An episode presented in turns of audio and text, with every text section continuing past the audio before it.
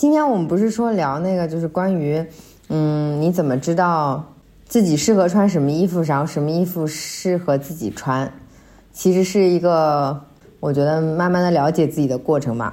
就我那天其实跟你们说到这个事儿的时候，嗯，因为我有一个朋友那天问我配眼镜的事儿。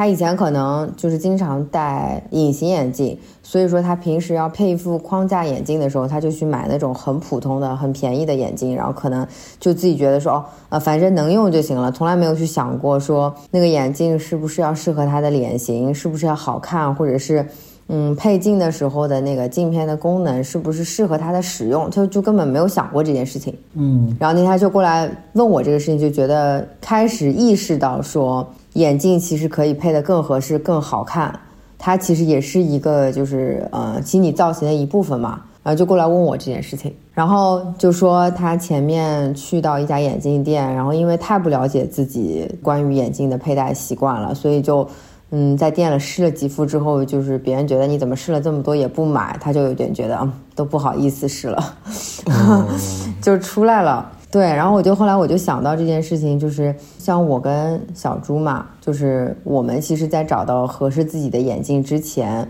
其实也花了很多很多的冤枉钱。就在你没有找到一个很舒适的配镜环境的情况下，我也经常在网上买眼镜。有因为有那种专门做眼镜的品牌，然后它是不是开眼镜店的？它它是本身是做眼镜的品牌，日本不是有很多嘛？然后你你就想某一个款式你特别喜欢，但是你又试不到，你就觉得自己去蒙嘛？你觉得说大概这个好像我应该可以，你就把它买回来。买回来之后就觉得反正已经买回来，那我肯定要先配嘛。配完了之后就觉得这个也不合适，那个也不合适。其实就是在找到我非常清楚我现在适合戴什么眼镜，我现在已经可以通过图片。跟尺寸，我就能判断这个眼镜在我脸上戴起来是什么样了。但在这个之前，其实就是真的是走了很多很多的冤枉路。哎，我很好奇啊，就是我不知道辉辉有没有这个好奇。小红，你能不能跟我描述一下，你你觉得现在适合你的眼镜究竟是什么样的眼镜，以及你的判断依据是什么？嗯，就是比如说，因为我我脸比较小，哎，怎么 说起来一个拉仇恨？我脸我脸的尺寸比较小。所以，嗯，其实，呃，很多的眼镜戴在我脸上，尺寸都是过大的。所以，尺寸首先是非常非常重要的。那就是眼镜，你有的时候看图上嘛，就它在别人脸上什么样，然后到我脸上就是那种完全是另外一回事。就你们有没有印象？就是，嗯，Andy Warhol 有一副透明的眼镜，嗯，他一直戴的那个就是那个，其实 Oliver Oliver Peoples 的一个。哎，那个进行叫什么？我已经想不起来了。然后我当时就觉得那副眼镜的比例啊什么，我觉得特别好看，我就买回来了。结果结果买回来之后，在我脸上就是真的大到。对他那个眼镜，他戴都很大。不是那一副，不是方的那一副，是圆的那一副。圆的那副在脸上没有那么大，然后结果在我脸上真的是大到，就你难以想象。就是你的脸小，OK。所以就是 我我哎。我我突然我突然想起来，为什么你和小猪两个人会经历这个过程？因为你的脸不要这样特别小，然后小猪的脸特别大，然后你们俩 都找不到合适的眼镜。我和大黄真的没有这个困扰，困扰就少一点。他脸就是他脸真的就是特别大，所以就是我现在就知道了，我不能只看比例，我要看尺寸。首先要在尺寸在一定的范围内，他才我才能够戴。然后呢，因为就是我不知道是我的脸型的原因，就是一个眼睛如果它特别的圆，在我脸上的时候，它上面的圆形的那个凸起的部分会特别的明显，可能跟我脸长得比较平，就是我不立体有关系。就比如说，如果说像欧洲人，他的脸部很立体嘛，他眼睛是凹进去的，所以他如果戴一个很圆的眼镜。就是它被那个凹陷的脸上凹陷的那个部位嵌进去了，它不会那么凸出来那么明显。但因为你想象就是亚洲人，然后我的眼我的脸是平的，如果一个眼睛它特别的圆，它上半部分就直接这样凸出来，就是照在你眼睛外面就很明显在眉毛那里。所以太圆的眼镜我也不能戴，我只能戴那种就是嗯方形的眼镜呢，戴在我脸上也很奇怪，因为我脸特别圆，所以我就要戴那种。首先，基础型尺寸也 OK，然后首先基础型还是圆的，但是在圆的基础上，它稍微扁一点，上部分不要太突出的眼镜，基本上我就都可以戴。啊，那你要这么，你听你这么描述完，我觉得我已经可以给你买眼镜。对，但其他的话就是喜好的问题了，就是关于颜色我喜不喜欢，这个设计喜不喜欢什么之类的。但是形状基本上就是这样的，嗯，这是一个大的范围。但这个已经就是真的是试过很多很多的眼镜才知道的。然后小猪呢，他以前就觉得他脸特别大，所以他就只能买 大框眼镜，因为大框眼镜就在他脸上可能会显得他脸会小一点嘛，他觉得小的镜框就会显得他脸更大。但实际上不是这样的。嗯，我也觉得他这个想法有问题。对，但是这个这个也可以理解嘛，就好像他是一个，好像自然而然就是这样一个逻辑，但其实就不是。大黄因为他做很多视觉的工作，他应该知道实际的情况并不是这样，所以他现在就是以前他觉得小眼镜他完全戴不了，但他现在就是眼镜是越戴越小。但是呢，不是说小框眼镜戴在他脸上显得他脸没有那么大就 OK，因为有的眼镜如果说它宽度很窄。就除了那个眼眶小之外，它如果整个宽度很窄，并且它的那个镜架的那种就是工艺的那种制作的方式不允许它把它调的很张开。你们知道我说张开是哪部分啊？就是就是对，就如果不能不允许它调的很张开的话，它也没有办法戴。所以它也要看说它那个就是镜架跟镜框连接的那个地方，嗯，有没有留够足够的余量可以把它调开。那这个呢，我觉得就也取决于你。配镜的这个店铺是不是很熟悉这种调整的方式？然后有没有这个信心去调这个眼镜？我以前也遇到过，就是我戴那种嗯眼镜，好像有一次我拍身份证的时候，我想戴眼镜拍，然后我想把那个眼镜片取下来，我就在周边找了一个眼镜店，他就觉得他说这个眼镜我不敢取，我怕给你取坏了。嗯。就我们两个真的就是，比如说，就买眼镜这件事情上面也是花了很多很多的功夫嘛。然后就前前一段时间有一个朋友来问我，然后我就想到这件事情，我就说，哎，我们今天可以聊一聊关于就大家怎么去整个这个过程吧，就怎么去找到适合自己的东西。就不仅眼镜是这样，就真的是身上很多很多的衣服啊、鞋子什么的，其实都经历了这个过程。因为我们大家都不是标准身材嘛。什么是标准身材？我。你们是标准身材是吗？我的天，原来只有原来只有我跟你说，就是我觉得你和小猪真的在的在对配眼镜这件事情上是，我我我因为因为我我不知道是不是我太钝感了，就是我可能从上高中到现在一直戴着一个款型差不多的黑框眼镜，中间换过一次，就是我第一个黑框眼镜大概大戴到大学。中间或者快结束的时候，然后由于太旧了，太旧了，我就我就换掉了，但是又换了一个差不多的，然后一直戴到现在。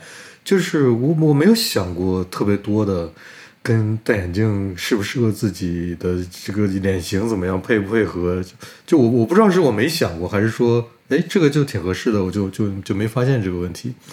我我就很好奇，灰灰，你有这个方面的困扰吗？嗯，我没有小红想那么细。我觉得一方面是他们两个，他们两个其实还是两种类型。小红其实主要是审美上的考虑。他说的两点就是。眼睛不能太圆，还有那个你的脸小，眼睛显大。其实这两个主要是审美上吧，就很多人可能像小红这样的脸型，她戴着可能不是那么合适，不是那么完美配合她脸型的眼镜，但是功能上就没有什么问题。但小猪的问题就是她脸特别宽，她可能很多眼镜她真的戴不进去，她就张开了之后，可能那个镜片就变形了，角度就不对了。我因为我听说罗永浩他戴的眼镜，他很胖嘛，他他肯定比小猪的脸更宽，他戴的都是定定做的眼镜，就是他太宽了，所以他一定要定做，就买不到这现成的眼镜。我自己其实跟你差不多，大黄，就是我基本上也没有太在意我的脸型配合什么眼镜，就是我去个眼镜店，我拿到一副眼镜，我戴着我看差不多合适，就差不多合适了。我没有特别特别的敏感的去看这个弧度跟我的脸型跟我的。眉毛跟我的鼻子是不是很和谐？就这点我没有，我就整体上一看，嗯，差不多，大概大概就这样。我我记得你你戴的是一个金属边的眼镜是吗？我戴的是一个那个框架的眼，就是那个板材的眼镜。就之前现在。就我不是也让小红推荐我眼镜店吗？前段时间，然后我不是也去配了副眼镜嘛？这个是那个那个有机玻璃的，有机玻璃，就赛璐璐。你是你是不是买了一副那个 Ten Ivan 啊？对对，啊，我前面买了一副 Ten Ivan，然后因为它太轻薄了，结果被我戴着戴着裂了。哦，哎，这个其实我我倒觉得它挺粗的，我我是不是我们两个不是一个型号？对我那个好像是有一点问题，太细了。后来我就让他们帮我送回品牌方那边，他们有直接帮我换了一副，因为他们觉得那是产品的问题。哎，那天配眼镜还，然后那个那两个人不是跟我推荐眼镜嘛，然后我就看中了这副。然后他又跟我说这副怎么怎么好，就问我之前戴过什么，我说我之前戴过什么 Moscot 什么啊，他说 Moscot 不行啊，做工不行，因为中国产的，就都就你说一个东西做工不行，然后说因为是中国产的，我觉得现在再这么说就有点奇怪了。是，然后呢，他又说这个眼镜用的，你看这个螺丝是 iPhone 的螺丝，哎，我想那么贵的眼镜，你说用 iPhone 螺丝，可能十年前是抬抬身价的，然后现在说似乎有点，我觉得他是不是应该，是不是应该用的比 iPhone 更好的螺丝呢？让我有点怪，觉得，虽然我不是在乎他用的什么样的螺丝，但是你你这样做广告的话，就听起来效果不太好。对他在用一些标签来定义好坏，而且它的标签用的用的不对嘛，就是 iPhone 现在就是一个很普通的手机了，然后你一个那么贵的眼镜，然后说用 iPhone 螺丝比 iPhone 都贵的眼镜，但是它可能是这样，就是可能业界里面。呃，在螺丝的这个使用标准里面，iPhone 用的可能确实是最好的了。但是可能普通人观感不一样嘛，就是普通人不了解这个螺丝界的那个质量情况。i iPhone 对普通人来说就是一个也也算一个一个标签吧。就我我后来自己回来查了一下，就是我不确定它真的是 iPhone 螺丝，就是它的螺丝是和 iPhone 一样的那个螺纹，就是用特殊的那个起子才能拧的那个螺丝，像海星一样的那个什么。嗯，对对，就可能你要去手机店才能拧它，一般眼镜店都没有那种那种那种那种东西。然后我自己查的是，他说他用的是钛合金的螺丝，就是 iPhone 我知道的应该不是用的钛的螺丝吧，只不过是它是这种造型的螺丝。当然这些我也不确定，我不知道是他说错了还是还是就可能是那个品牌内部的其他的更高级的管理人员忽悠他的。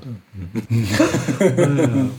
我自己的眼镜现在戴的这个可能都戴了十年了，是一个就是当时在淘宝买的一个日本牌子，叫金子金子眼镜，一个黑框的一个眼镜。它在巴黎有门店，好像是我还路过过。想试的话也可以去试，但这个就买回来就戴上还挺合适的，配上的镜片就一直用到现在。但你是不是运气好？就是你你在淘宝上看的时候，我也我也在想，这。你就你当时也没有去思考这件事情，只是刚好买回来就合适了，对不对？我什么都没想，我就是我就是之前那个黑框眼镜坏了，因为之前那个是在眼镜店买的，也不是坏了，呃，好像也是坏了，就是在眼镜店买了之后用到用了用到我觉得应该换它的时候，就就买了个类似的，然后觉得这个哎价钱也质量上也都还可以，就买了，回来就一直用到现在。就我在想是不是我运气好，然后 不知道，哎，是不是你你俩是不是身材都还是比较标准的？是。什么整除了脸？除了脸脸，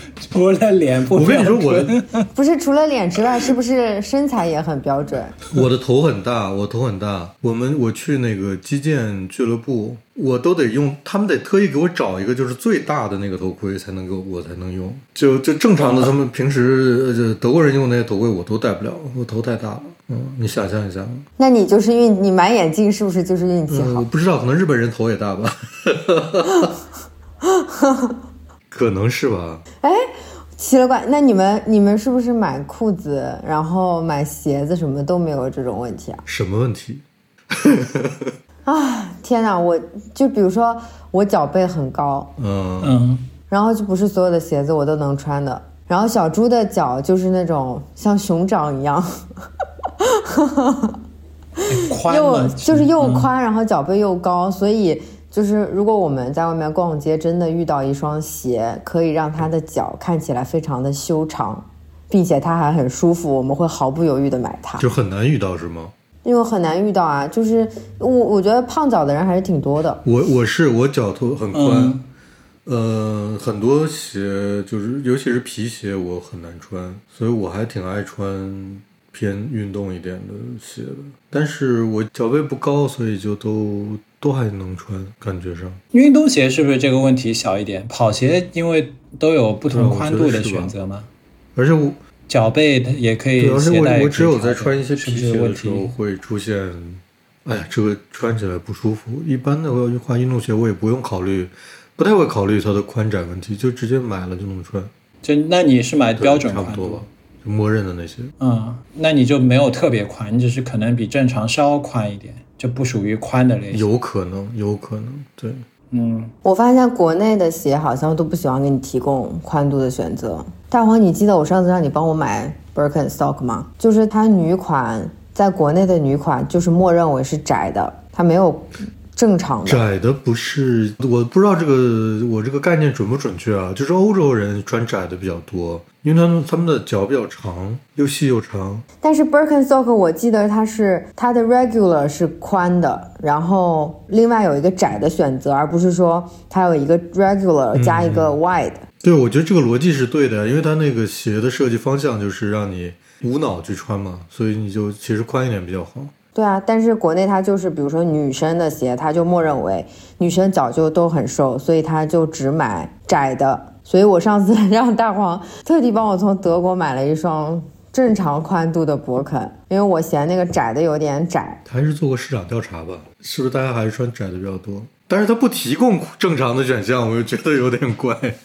就你起码得提供给我。对啊，很多都不提供，还有那个我记得 New Balance 应该也是有很多加宽的，国外，但是国内好像也没有的。我记得好像还有一个鞋，你记得吗？JM Weston 皮鞋，它那个是我我印象中做的最细致的，不仅都有半码，它的宽度应该是从什么 B、C、D、E 全部都有的。然后每一个半码的你都可以选不同的宽度，但是它的前提是因为他觉得可能皮鞋就是必须要非常合脚，才可以的，所以他就会给你提供很多很多个这种选择。嗯，哎，你这么说的话，我其实现在有两双皮鞋都在吃灰，就是因为我穿进去是能穿的，但是就是有点紧不舒服。不知道灰灰能不能穿？灰灰你你是，我觉得你应该脚比我窄，是不是？你是多少多大码的？我看上去好，我自己觉得我我脚大四十三，大大一点。然后我我自己感官上有点宽，但是我去鞋店，他帮我量的脚的尺寸，他说你是正常。然后我基本上我跑鞋也就穿低的宽度，我穿过 New Balance 的就是两亿的那个宽度，就加宽，但确实有一点宽，就不适合我。我们家小猪就是两亿块，他看起来还好，但他就是不知道，就是很很吃衣服。嗯，长得很实在。嗯，对，就是就我们以前去买衣服，就是店里面的人就说他，嗯，你看起来你很吃衣服，就是看起来好像没有那么大只，嗯但是衣服一穿上就充满了。划算，嗯就很实在、很结实，长得很结实的一比我们。比我多买点啊，一样的价钱。嗯哎，不过你你说到这个，我突然想起来，就是我们现在这种大规模工业化生产，就是把我们往几个规格里面套嘛，不论是鞋子、裤子、衣服，甚至是房子，都是。标准化的厨房、什么客厅，你的个人需求可能不是这样的，但是它这样生产比较容易，就这样卖给你了。他追求一个呃利润最大化嘛。对啊，嗯，但这里面其实还有一件事，因为我觉得人的体型有太多种了，然后嗯，其实独立品牌的设计师首先考虑的是自己，所以他会先按照自己的身材去设计衣服。那如果你刚好跟他是一个方向的身材，你就会觉得很好穿。小猪的身材跟谁一个方向？真的，你们有你们有注意到这件事情吗？就是有的品牌的衣服好像就是很给瘦子穿的，对对，嗯，有的品牌的衣服就是给壮一点的人穿的啊或者什么的。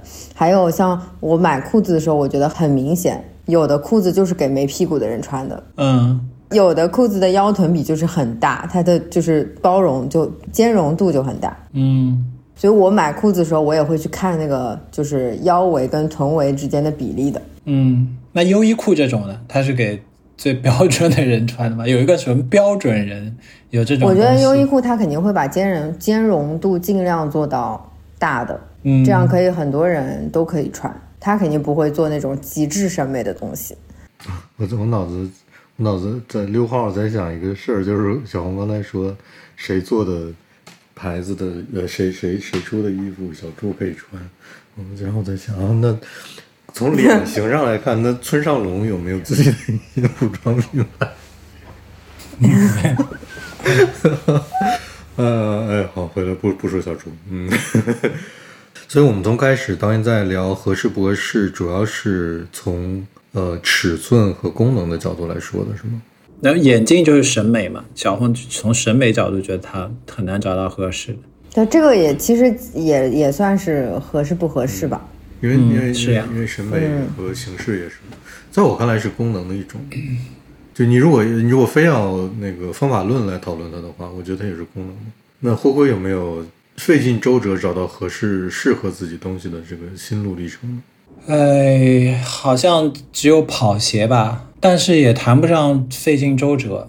嗯，哎，你说你说这个，你你你开始之前，我先稍微打断你一下啊，因为跑鞋对你来说是一个真的是非常专注的领域，对吧？而且它就是功能取向的，就我对跑鞋已经没有基本上没有审美上的要求了，因为我最后选的是美津浓，所以就没有没有审美上的要求了。只有他出什么我就我就买什么。我们看啊，小红对小红来说，眼镜，我觉得听众朋友们，如果是我们不呃，如果是我们不时尚老听众的话，也能感受到，就是眼镜对小红来说是一个绝对是非常专精的领域。是不是说，其实，在我们特别需要专注的领域里面，才会真正的，我们会特别苛求它的合适不合适呢？好像听起来确实是这样的。或者就是我就前面我们一直在讲的，是因为就是我有缺陷，所以我才会去特别想要一个合适的东西。你想，如果说你是一个标准的身材，或者是你的身材特别好，你为什么要花钱去买设计剪裁特别好的衣服呢？嗯嗯你买优衣库就可以了。我们 我觉得我们花很多钱，就是包括买眼镜，还是买很多剪裁很好的衣服，就是因为我们自己有缺陷，我们需要衣服跟眼睛让我变得更漂亮。嗯嗯，这个这个是前段时间有一个朋友跟我讲的，然后我觉得这说的特别对。我们花钱就是就是因为我们有缺陷。嗯。但灰灰的灰灰的跑鞋问题有这个问题，灰灰你说一下你跑鞋的事情。呃，就就我我其实这个过程其实选跑鞋可以和其他领域结合起来聊。跑鞋因为刚开始跑步的时候，你你就想各种跑鞋都试嘛。其实你买衣服买眼镜有点类似，只不过跑鞋可能你对它的消耗比较大，然后相对来说也比较便宜，所以你可以可能选择范围也比较小，选能选的也比较少，所以你就可以尽可能多的尝试。刚开始的时候就基本上每个牌子的跑鞋都都试过，那最后选到了美津浓，我是觉得它最适合我，只是从他们当中比较出来，嗯、我不敢说美津浓。就百分百的取胜在各个领域，但是怎么讲？就我私人的某种偏好，它满足了我。比如说，它很耐用，它底硬邦邦的，比较合我的胃口。但对很多人来说，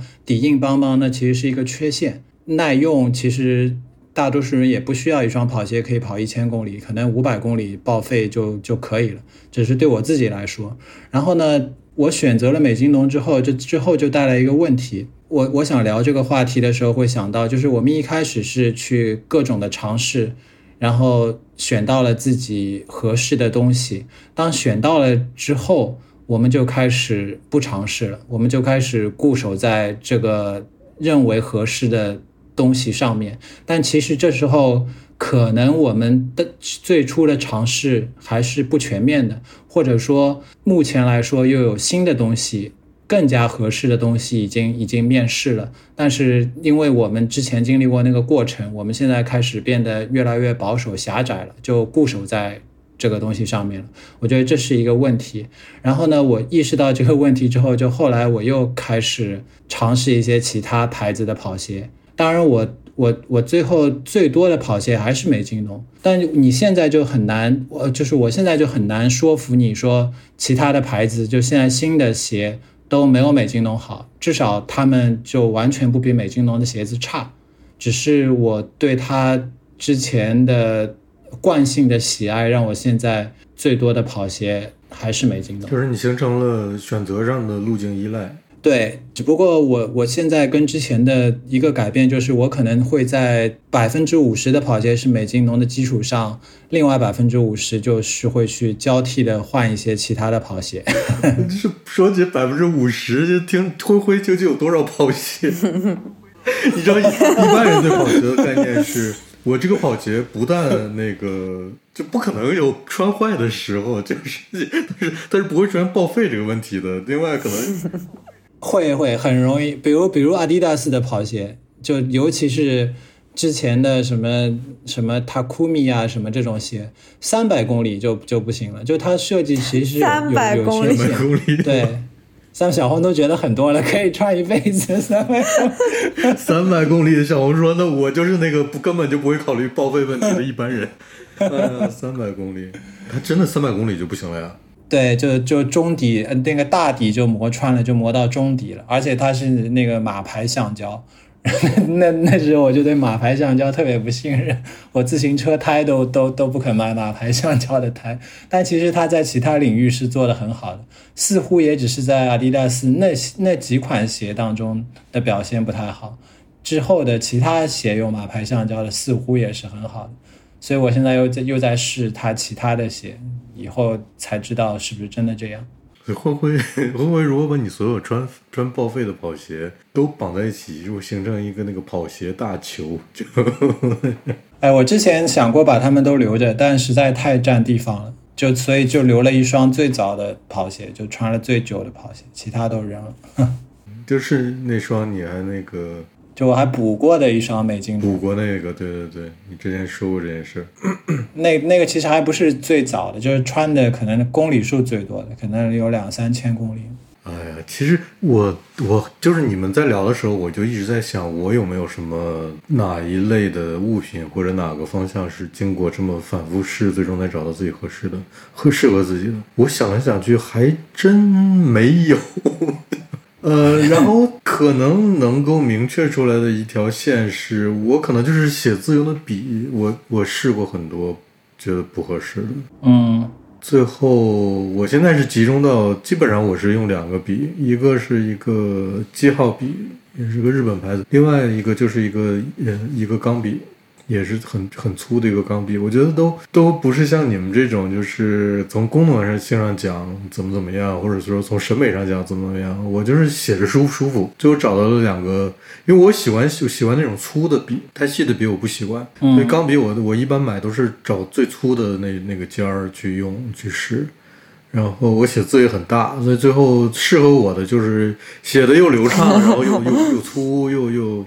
用那个很耐用的那种就很适合我，最后我就找找到了这里，大概是这样的一个一个事。其他的真没有哎，我觉得，嗯，我就还是我这个人就是心态心态宽了，就就没有没有像红想的那么细，就就哎这个合不合适，这个怎么样，审美上怎么样？就虽然我对我对审美上是审美是有要求的，但是可能就没有细到那个程度，就是我没有没有没有去抠的那个程度，嗯。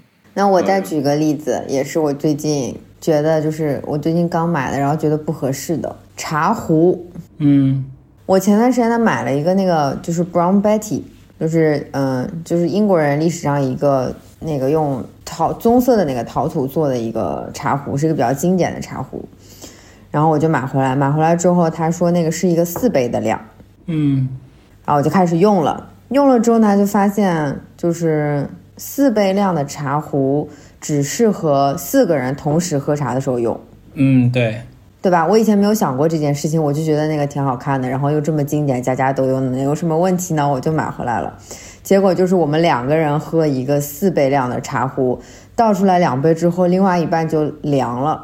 嗯，它就永远在你要赶着进度，在凉之前去把剩下的喝完，就非常的不方便。你你要再给它配个电热灯，就把那个茶壶放在那上面保温。不，我应该买一个单人分量的茶壶，或者是双人分量的茶壶。倒一半的水吗？倒一半的水，它就碰不、不能完全浸泡那个茶叶了。个呃，茶叶包在的位置是上面，对，一般都它不会做到那么向下的。但其实你说这也是一个办法呀，它如果把那个茶叶包的那个滤网往下做一点，不就解决这个问题了吗？对啊，如果它探到大概三分之二深的地方，你倒一半儿水不是也可以吗？但是它就没有这样设计。对啊，比如说我我现在用的摩卡咖啡壶，它其实是一个六六杯 espresso 的那个量的壶，但是我一般我就倒一半水，就是三杯够我早上喝的了，也有点多。这个，但是它因为你无论加多少水，它都是从上往往从下往上出的那个水蒸气嘛，所以它都会充分的充分的接触咖啡粉，所以没关系。但是你说合适的话，当然是我比如我买个两两两杯量的壶，这样肯定是更合适的。但是用的还行。其实我很少有东西买回来说，我我大概怎么都能凑合着用，就是我不会说这个 就不合适了，呃，我就想想是不是我买的有问题，然后就把它卖掉再换掉，或者说就不用了再换个新的。嗯，我可能我可能还是比较糙。嗯，其实我也买过很多茶壶。小红，你这个茶壶，你这种茶壶我之前也买过，就是只是我买的是便宜的 MUJI 的。我发现就是它不太适合泡中国茶，而且，嗯，因为它的茶叶都被聚集在一个很小的当当中的那个滤网里面，就你的茶叶散不开来，而且你要就是你冲水的时候，你一开始冲它都接水只是流到了杯子里面，但它没有浸泡茶，最后是水面上来了之后再把茶泡在里面，对吧？就茶不是就均散在这个杯子里面可以被水冲开的。只是茶是在上面的那个滤滤网里面，是的，是不是这样？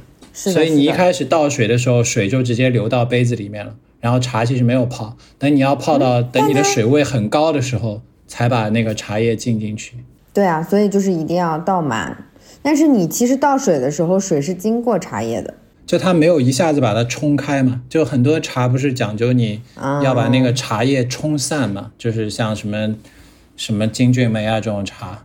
就你最好茶就进去的时候温度就特别高，你比如它要一百度，但如果你这样泡的话，它水再上来经过杯子，它可能只有九十度了，就泡茶的时候，而且你的过程时间不是又长了吗？就有的茶不是一泡马上就要倒出来吗？这样你这样泡，可能它下去之后再进，就时间又长了。就我感觉还是那种就滤网在就是壶口的那种比较好用，就茶都在下面。但我这次买的这个。倒还好，他把那个滤网，他好像已经改进过那个设计了。他把滤网做的很大，嗯，很大的话就还好。但是那个壶就是，嗯，他好像把壶口也重新改过设计了。就是你倒完了茶之后，你再回来的时候，它是不会从壶嘴滴任何一滴水的。啊，它壶嘴做的比较好。对，它直接就这样这样包着往下走，但我也不知道什么原理，就是设计的就很好。下来的时候，它就完全不会。漏水，嗯，我为数不多的泡茶经历都是用我那个后来被我用来炖汤的那个茶，叫什么来着？泡茶器，把茶叶，对，把茶叶 放进去，直接放到杯子里面，往里面加一下热水，就我觉得那个挺好用的，那个是满满足不了小红的需求，是吧？就在家有的时候喝茶需要一点仪式感，你知道吧？啊，我我突然想起一个东西，就是，就我前段时间去那个呃鸟屋书店，然后它里面不是有卖很多就餐具嘛，然后有一个我就看到一个杯子是那种钛的杯子和碗，就是它一套，然后它那个钛就日本的一个我也不知道什么牌子，特别贵，都都都四位数，然后它那个钛做的，就我们一般看到的那种钛的东西，比如 Snow Peak 什么，都是那种。就很规整、很完美的工业线条，特别坚硬，就完美无瑕那种状态。然后他那个做的就很有手工感，坑坑洼洼的，甚至你摸起来吧，都有一种都有一种脆弱的感觉，那特别微妙，就把它的钛金属做成这种感觉。尤其那个颜色，就是那种发金的或者发绿的那种颜色，就那个那个光泽，反正我没有在其他的这种。这种器皿上看到过，然后我就在那摸了很久嘛，然后就心里面挺想要的，然后摸了一会儿，因为太贵了嘛，我就把它放下来，然后我就去看别的书。然后你猜怎么的？那那那时候我就突然感感觉一阵头晕，一阵头晕。我那时候突然想起来啊，那个东西感觉好像不是我配不上它，就我感觉它好像不是给人用的，就那个东西太太神圣、太高贵了。我感觉它是它是在祭神或者是在一个什么重要的仪式上做的一种像法器一样的东西。如果我把它带回家里面，放在我的我的橱柜里面，它会显得特别格格不入。然后在你橱柜里面发功，然后让你每天都很晕。对对对，就就是就我们今天不是聊合不合适嘛？就这个东西，我觉得我很能欣赏它，但只是能在那个场合欣赏它。就像很多衣服一样，就是我比如比如山本耀司的衣服，我觉得嗯我能欣赏它，但是我我不会把它穿在我身上。你说这个事情很有意思，嗯，我觉得确实是，就是有些东西你可以就非常明确的可以认定它是好的，但是这个东西我是不会用的，对吧？对，我给你们找找那个那个碗有没有图片？啊，胡辉发的这个东西没法用，是没法用，对，这个就是，哎呀，这真的是你说的是装饰风格的东西也好，说的是那种。呃，祭祀物品也好，就是有点有点神秘神秘主义的，是是你不知道是用来干嘛的东西。虽然它的器型是跟是是那种都是容器嘛，反正能装东西，但是你就是没法用。它和人，你刚才是对我家那个形容很准确，镇我觉得它它它的表面的质感和它呈现那种感觉和人是有距离的。嗯，但是它又是那种，呃，故意做成那种很手工的，然后甚至是柔软的这种这种，这个就很微妙，这个我觉得这个就像是那种掌握了很高科技的外星生命，但是他们的那个、呃 不知道为什么他们的锻造技术竟然非常的低下，然后生产出来那种器皿，就跟跟地球上的生物没啥关系那种感觉，颜色也是。你们看见我发的了吗？我我看到了，我我觉得就有点过分了，你知道吗？我刚刚给他们发了一个，就是给茶壶织的毛线套，哎呀妈呀！我家里面 应该是对保温用的吧我家里面有？一个那个，我应该是尼泊尔还是反正是是那个南亚次大陆那边的那个方向的东西，就是它是它的表面上是一个像，呃，刺绣的，也跟这个茶壶的这个套路功能是一样的。它是用来，你想象有个鼻子嘛，对吧？它是像一个有点像我们那个平时用的那个呃烘焙手套立起来，就那个那个感觉的东西，但是它有点大，就可以套在茶壶上，给茶壶保温。它那个象的鼻子刚好可以让你的茶壶嘴去伸进去。嗯，我家里有个这个东西，你要是不把这个照片拿出来，我都不记得有这个东西在我家里面。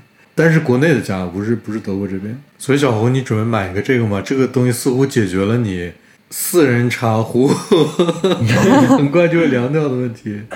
看起来看起来解决，但是他就把好看的茶壶遮住了。嗯，但这个这么我应该不会买这样的东西，嗯不可爱吗？但是看着是不是特别像我会买的东西？也也没有吧，嗯 我觉得太作了，就太作了，就是我，对吧？我不至不至于把那个生活搞成这个样子。还是要好用，好用对就是哎，关键的。我觉得这个也是个挺有趣的话题，就是这东西好用和我用它的时候不用过多的去想和思考，可能是个可能是个很重要的事儿。就有些东西是很好看、很精致，把你的生活也考虑的很细、很仔细，也很合适，但是它就是用平时用起来就是不好用，就是让我多一个步骤，可能这个东西就会变成生活中不好用的一个东西。是很多时候而且是矛盾的。就你很喜欢它的样子，你很喜欢它的其他属性，但它就是不好用，哎就是要付出对，就是付出不好可能用就是叫顺手代价不顺手，这东西我用起来就是不顺手。虽然它设计上是完全符合我的需求的，就比如说小红他们那个穿的 Barber，就它有防水的功能，但是你要想实现这个防水的功能，要花很多时间。有一个固定的周期去保养它才可以。对对，啊，我我一直在穿 Barber，我小红说这个对我来说很顺手，没有问题。我我很顺手，我们每年都打蜡。我骑是、我是骑车会穿嗯，Barber 的，一年下来之后，因为上海雨水特别多，那个蜡都已经被我穿掉了，我就再重新打蜡。但是我觉得那个蜡有个问题是，夏天的时候比较容易发霉。这个真的是，你想想，巴博比较适合在雨水多的地方穿，对吧？然后它就因为你雨水多，你又需要一直打蜡，但是因为雨水多潮湿呢，它又容易发霉，就是它是个，就它是个永永永恒的难题。就所以后来人们就产生产了其他的材料去去替代它，是吗？是，然后我最近也发现呢，就是骑车的时候，其实 Barber 这个东西没有那么好用，因为，嗯，它的袖子还有身上的设计是比较窄的，因为它本身其实是一件外套，它不是一个罩衫。嗯，我最近就很想买一个斗篷式的雨衣，这样你不管里面穿的什么衣服，它只要罩在外面就可以了。我有，嗯，我还真有，我有完全完全符合你需要，但是可能有点大，因为是适合我穿的，是那个。对我，我觉得挺好用，但是我因为好久没骑车，不是骑车就很常见有斗篷式的雨衣吗？超市里几十块钱一件，不是超市里的那种，灰灰不是超市里的那种。我知道你不是那种，我们不是聊的就是实用、好用、方便吗？我跟你说，我那个雨衣，我那个雨衣是那个大王和阿迪达斯不是有一段时间一直在合作吗？它中间有一季出过一件雨衣，一个棕色的。我就买了一件回来，但是因为我好久不骑车出去，就没有长时间的骑车出去，还冒雨出去，所以所以我就那个也没穿过它。我估计那个是符合小红的需要，但这问题就有点大。你要你穿上去穿上之后，可能就就你就消失了，就就就整个被你罩住了。你可能需要一个更小一点的。你看，原来我买不着东西，特别难买东西，还是因为我身材的缺陷，给自己找借口。哎，小红，你你有没有就是像我刚才说跑鞋的那个问题，就是在你尝试了很多之后，你就开放的心态去尝试，然后开始你锁定了嗯所谓适合你的东西，然后你的路就越走越窄，然后你就开始担心这点，你有没有这个担心？嗯，好像没有一个类似的。就很多东西你连看都不会看。就以我自己来说，就我觉得他们是不是我生活内的东西，我就直接就就排除了。也许 L V 会出一个什么特别适合我的东西，但是我根本看都不会看。啊，比如说你你你你不是特别喜欢牛仔吗？那你会不会？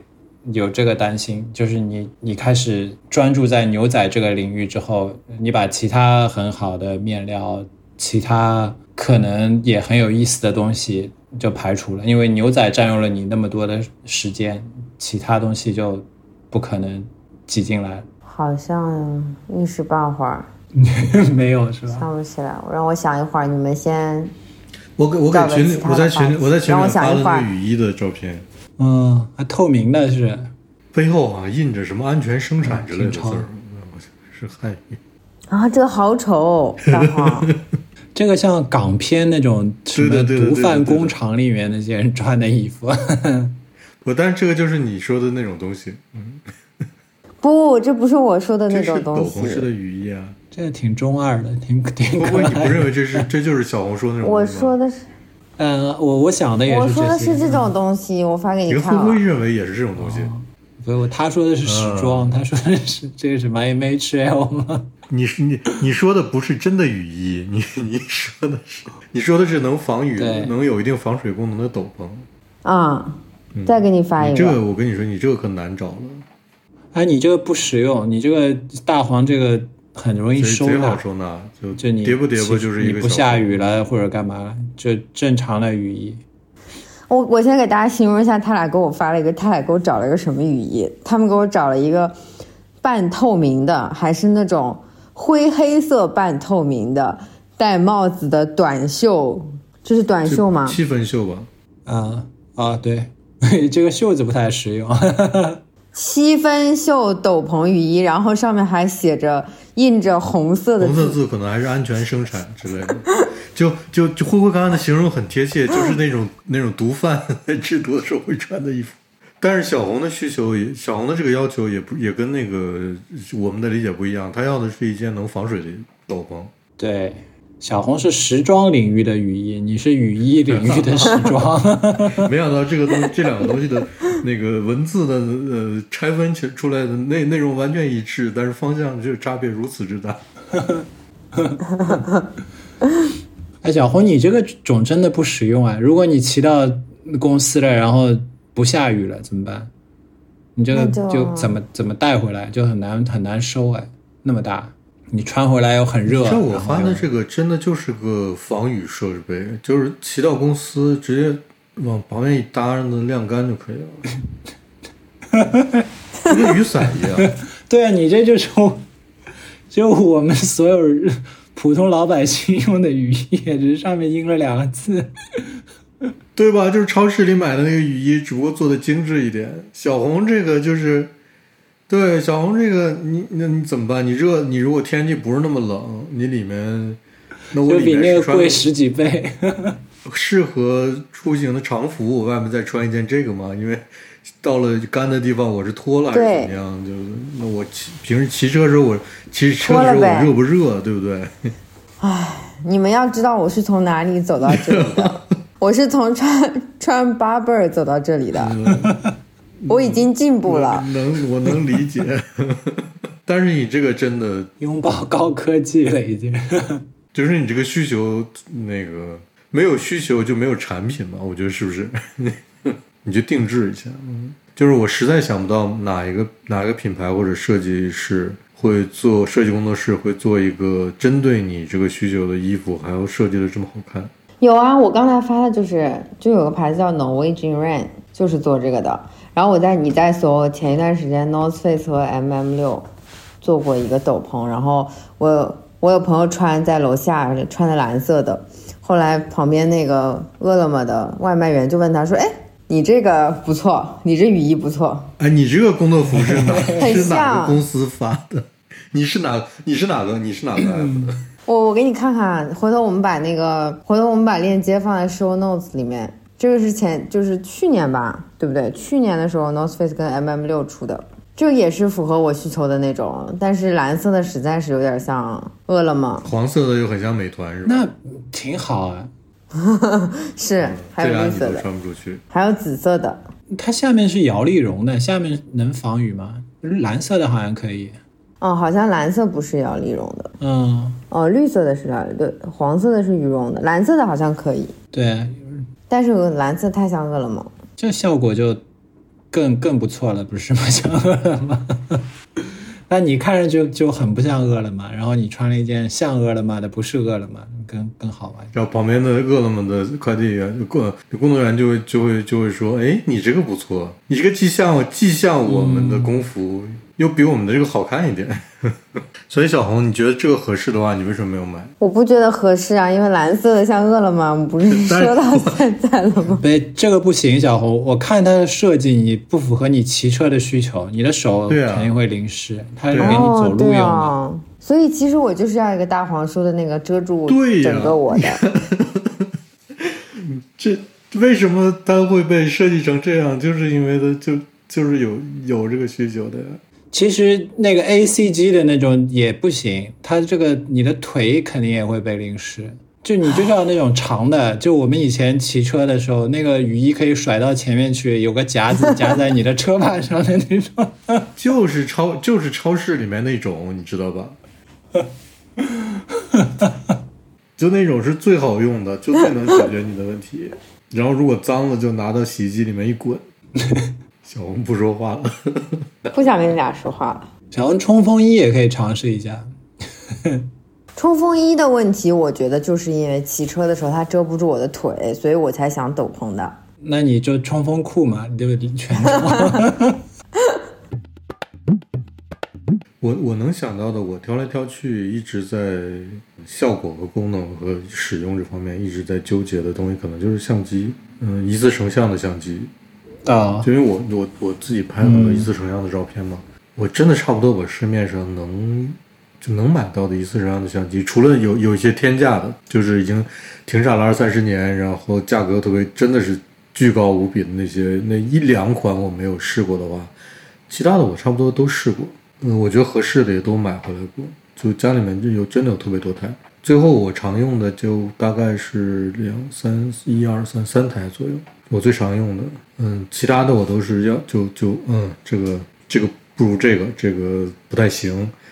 这个成像怎么怎么样？那实用性怎么怎么样？对焦困难怎么？就是这些，就反正就是照拍摄的时候会产生的一些问题，全都因为这些问题都放在一边了。但是我最最最后剩下的就大概三台，所以我觉得说回来，就是只有在我们特别专注的领域，才会产生如此多的纠结和选择。就是如如果如如此一个糙的人，我可能在我喜欢做的事情上也会比较比较比较纠结。然后就是另外一个，就是我我另外一个事儿，就是我可能在节目里面也说过，我记得，就是我我经常会拆衣服的领子或者改衣服的领子。嗯，为什么呢？哦，大黄喜欢穿没有领子的衣服。对，我喜欢穿没有领子或者领子特别特别不明显的，或者领子就特别特别小的。我不喜欢穿有领子的衣服。因为脖子，对我觉得可能是因为这个，就是我脖子可能太粗了吧，穿有领子的衣服实在是不合适。就像小红说的是，我脖子长得有有有问题，有缺陷，然后最后可能穿没有领子的，可以让这个缺陷不那么明显。嗯，我想起来这件事了，大黄经常把他领子给拆了，然后拆来的领子我可能去干点别的用，就缝一些别的东西。嗯。一下也想不起来适合大黄的设计师。没有没有，脖子特别，可能也是可能也是村上龙。村上龙，你快点办一个，开一个服装品牌，可能那个我和小那个小猪的问题都解决了。小红，你记得我呃，我和小猪有一样的衣服，但是我把领子拆了，所以这两件衣服现在摆在一起，应该看起来完全不一样。哦，是不是那个 LVC 那个？然后同一款的裤子，我和你。同一款的裤子，我和你是有一样的，就同一个系列的。就你想想，一套衣服是是一一套这套衣服是衣服和裤子，然后那个衣服我跟小猪穿的是一样的，裤子我跟小红穿的是一样的。我，看画风真诡异。嗯，那件衣服我挺喜欢穿的，我经而且经常穿，我觉得特别通用。就尤其是春夏之交的时候，呃，就是春天嘛和秋天，就就套套在身上我就出门了。然后我也挺喜欢它的，我还把我把我的一个那个一个飞机形状的小徽章别在了它的是那个是左边的口袋上面，就就就这个徽章就属于这件衣服。嗯，哎，你你们有没有那种经历？就是当你在就不断的尝试衣服，然后你可能会越穿越好。然后比如比如我们大概都挺喜欢什么所谓质感这种东西。就当你买到了越来越有质感的衣服之后。突然，你发现这个东西有点过分了，就是它虽然很好，但是也不是你配不上，就是似乎你不需要那么那么好的东西，然后你就开始，比如比如我，我说呃，然后我就开始到头了，就接下来又开又开始往回走了，就不买那么有质感、那么好的衣服了。呃，你说的质感是，比如比如比如那个，比如拉链吧。你就一般不是 YKK 拉链就很好了嘛，很顺滑，功能上没有任何问题。那有些牌子可能用什么 Riri 拉链，就很厚，然后手感特别好，但它拉起来，嗯，可能大多数时候比 YKK 要涩，又重，增加了重量。只是你拉到它拉链头的那一刹那，你会摸的比较爽，但你就反思一下。这爽值不值得为它多花这么多钱？然后值不值得去牺牲这个顺畅度？似乎觉得有点没必要，有点可笑。然后就慢慢的就就又往回找了，就就 YKK 就很好了，就不需要再去试那些更好的东西、更贵的东西，所谓更好的东西吧。你说的是什么东西上的拉链？就衣服上的拉链嘛，大衣外套上的拉链，就它很很重磅的拉链，很粗重，就质感特别好，然后做的又旧，就你一看就很贵。对对对，我我我能我能理解你说的这件事啊，但是我想了想，为什么我没有相关的体验？然后我想了想，我可能我可能找到了一个非常根本的原因，因为我淘宝店卖过很长一段时间衣服，嗯，对吧？灰灰也来我店里面买过衣服，在认识我之前，我。是对对对，这个事儿太有意思了。就我我其实后来我认识的很多人都来我店里买过东西，嗯，真的是这样，就是非常有趣。然后呢，就是所以我很我的很多衣服就是在这个销售过程中觉得哎这个是不是挺合适的，拿拿穿拿起来穿一下试一下，挺合适，然后我就穿了。嗯就是我好像没，就我不会说特意去找说呃一些非常细节的东西，或者一些非常质感上的东西是不是合适。我就是我有很多东西到手里面，然后我就在里面挑我觉得合适的，可能也不多啊，可能就，但是就挑到合适的，然后这个东西就是就成了我的衣服了。就我我可能也不会特不需要特意去找这个这个或者那个合不合适，这个或者那个我喜不喜欢，这个或者那个质感是不是好的，就是很顺手，很顺手就有了一些衣服。所以，而且这衣服这种东西，你也不会说轻易就穿坏，对吧？所以就是他们一直到现在我还在穿着。我可能一直到最近几年，比如说我是我们上次之前聊过，我说我衬衫我找到一个很合适的，就是 Too Good 的那个衬衫，就是那个是我真的是有意识的去买衣服，我才我就我意识到了我在有意识的去买衣服这件事情的一个例子。其他情况下，我真的比如牛仔裤这种，我就现在目前我手头的牛仔裤，我觉得没有个几十年我是穿不 穿不完，就我不需要新新买牛仔裤，就大大概是这样。所以，嗯所以可能、就我可能在买衣服这方面没有特别的像灰灰这种或者小红这种心路历程。现在极其特殊的一些需求，我才会去买买一些新的衣服。你买的是 Too Good 的哪个白衬衫？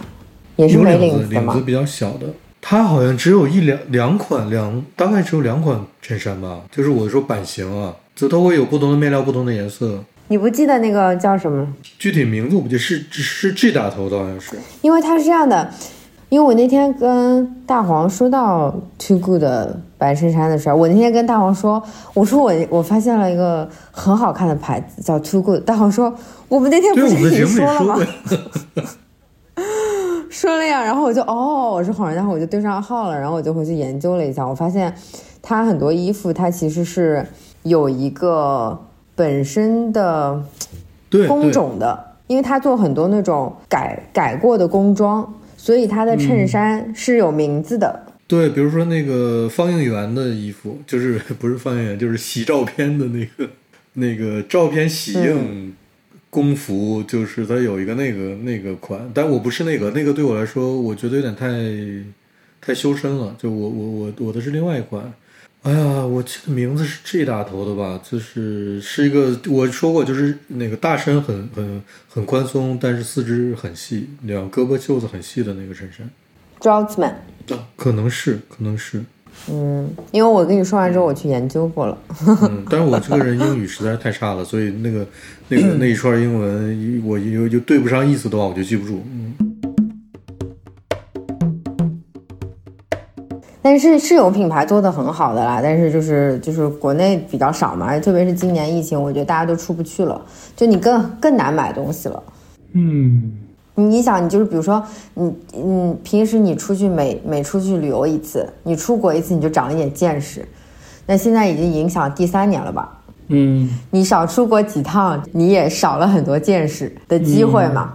你你出不去了，嗯，而且现在年轻人的这方面的观念已经变了，就他们很多人会觉得中国的就是最好的，对，就我我没有必要去看你们那些东西。对，但是其实也没有好坏，就是说它是个多样性，不是说你你中国做的好，或者哪国做的不好，或者哪国做的就比哪国好，它是个多样性，你总得看过很多东西，你才能建立自己的判断。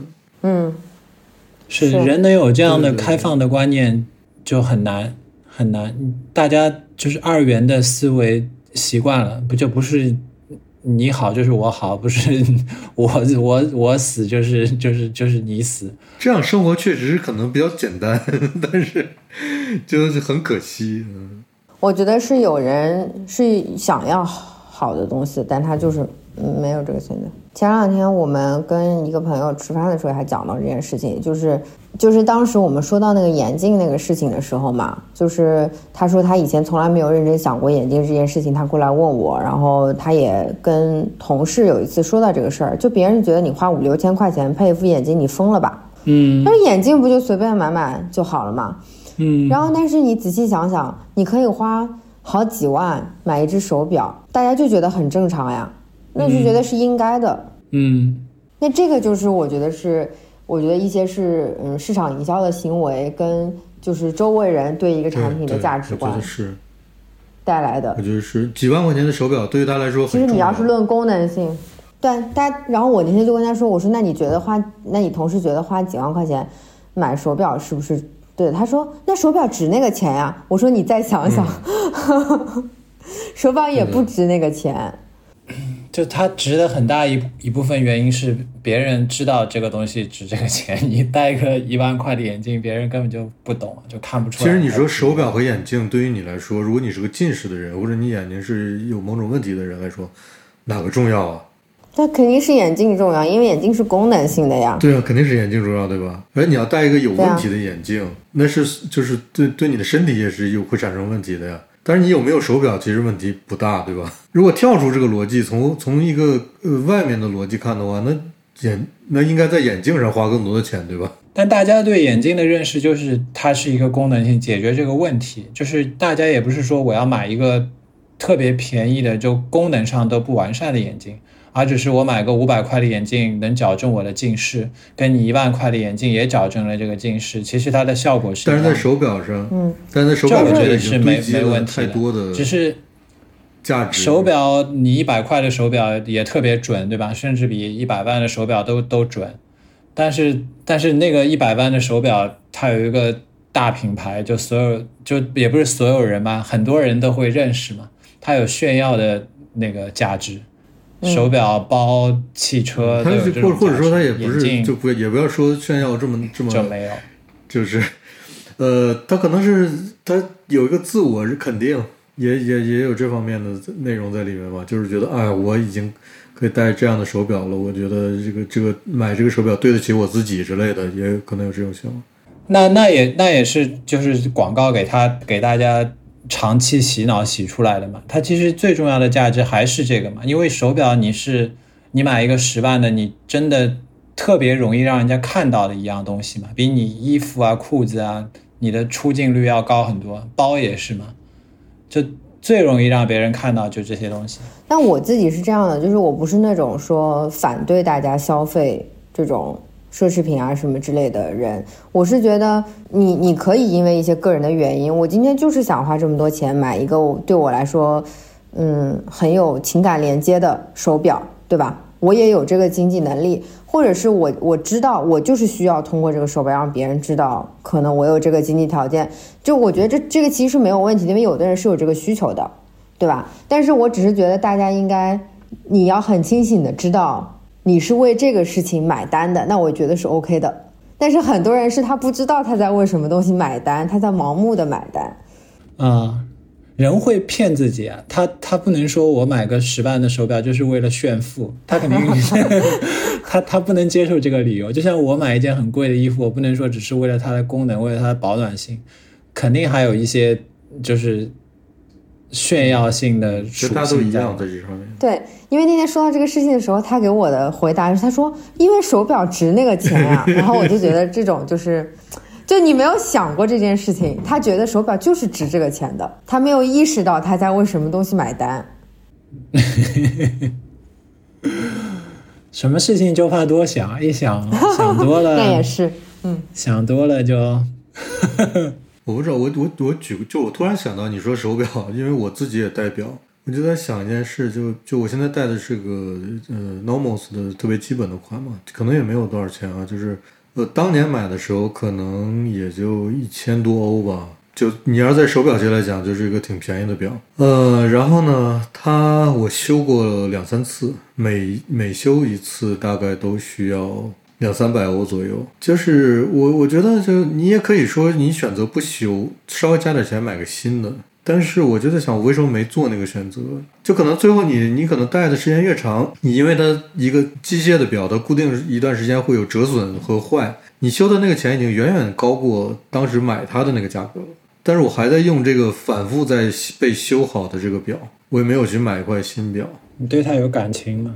就我也没有去，比如说呃买个更贵的表，为了某种原因，就是我可能我觉得我这个表如果说我一直能修它，然后一直能把它修好，在它出问题的时候，我可能这辈子都就带着一块表了。就、对，就我在想，那是是这个表是满足我的功能吗？它其实满足我的功能功能的需求，就是我每天会用，每天会看。嗯嗯然后不知道，就我可能也没有另一方面的，就是说我要买更贵的手表，追求一个什么什么东西的那种那个想法。我我脑子里好像也没有这个，我不知道以后会不会有，但目前来讲好像也没有。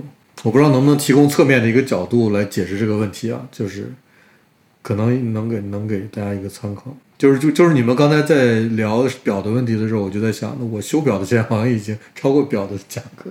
嗯，我现在可以回答灰灰前面问的问题了。嗯，灰灰，我就是不戴手表，我就是不戴手表。你这是什么？是我们上一次录录节目的时候提出的问题吗？没有，他前面在问我说有没有什么东西是我试过，呃，各种各样都试过了，最后就是觉得不适合自己，所以现在就完全不考虑了。啊，就是你试过各种各样的手表，但是你现在决定不戴手表。对我什么手表都不戴。嗯，我我还有个问题，你你会不会嗯担心你就试过了很多东西之后，你选择了合适你的东西，然后这个选择然后就自我强化了，就本来你没有那么喜欢它，或者这个东西没有那么适合你。但是因为你当下觉得这东西适合你，就比如，比如我买很多衣服，我都会买蓝色、绿色，我会暗示自己我就是喜欢蓝色、绿色的人，然后我就不断的又买蓝色、绿色。其实我自己不是那么喜欢我自己是一个这样的人，或者我这样定义自己。你有你你们有这样的担心吗？这个会啊，就是你你经常就是觉得你你反正就买这个颜色都比较百搭。嗯。你总觉得买一件衣服至少要能搭你衣橱里的其他三件衣服，它才才行嘛？而且我觉得人买东西在心理上就是会说服自己做这个选择是正确的，然后这个事情就会不断的反复的强化这个选择的正确性。对你就会定义自己，然后呢，他又会反过来让我觉得我自己是一个特别的人，就是我是一个喜欢这样东西的人，我是一个。只有这样东西才适合我的人，这也是我后来有点担心的事，我我有，就我有，呃，我我就就是你觉得自己很特别，但其实没有特别。对对，其实我觉得我自己没有什么特别，就是但是在这个过程当中，会让我觉得，哎，我为什么就喜欢美津浓这种不讨好的鞋呢？那是不是我有点跟别人不一样呢？是不是？然后我为什么喜欢就这种？就很小众的品牌的衣服呢？为什么大家都去买？大家都看得懂的衣服，就是不是我有点特别呢？我会在有一点得意的时候，又会有一点担心，有一点害怕，就会慢慢的也会警惕自己这样做。哎，我这人挺纠结的，是不是？我我觉得这个说的就很好，就是就是品牌给你提供的有限的选择，和你在这些有限的选择里做出的。你自己以为是遵从你自由意志的选择，组合起来不断的加深，最后这个东西形成了一个叫做个性的东西。就这个东西应该是被警惕的，但是我觉得如果聊到这个程度，就已经，呃，我就不知道该不该继续聊下去。对对对，是这样的，就是有些这个很简单的说，有些人会说，哎，你看那个人，我觉得那个人是他，你不能说他任何东西不好。就只要是他的东西，你就不能说他的不好。我觉得这个就是反过来，反过来就是就是就是同一件事儿，就是我做了选择，我就认为自己是对的，然后就会反复强调。嗯，每个人都是这样，我觉得。而且我现在我感觉我没有在做一些更难的事情了，比如我去带个什么劳力士，似乎对我来说是一个挑战，就是我平时不会做这样的事情，但是我但是我不会去做。就就我想起，不是那个是山本耀司，他不是说，他说他说自己这个东西是你看不到的，但是是在你通过跟其他东西的碰撞，然后你要跟那些难难的东西，然后呃高层次的东西碰撞过程中反弹回来，然后你才能看到自己是什么样子。就是就是如果用他的话说的话，我现在就没有和。难的东西发生什么碰撞？没有碰撞水准高的东西，我只是在或者用现在话叫什么舒适圈，我只是在这里面尝试一些已经很安稳的东西。嗯，我的理解，我的理解就是，对灰灰说这个就是我灰灰在做一些，按照灰灰说的，灰灰在做一些非常容易的选择，而做容易的选择，你是无法真正看到自己究竟想要什么的。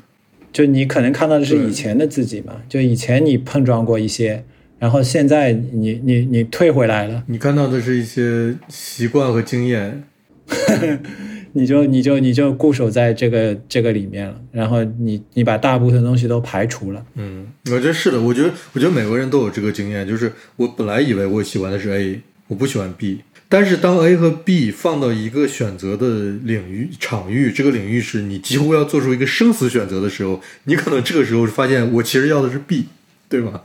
我现在就慢慢想把自己再拉回来一点，就就中道一点，但这个东西就对我来说做起来有难度，我还是不断的退回到那个就比较舒服的里面。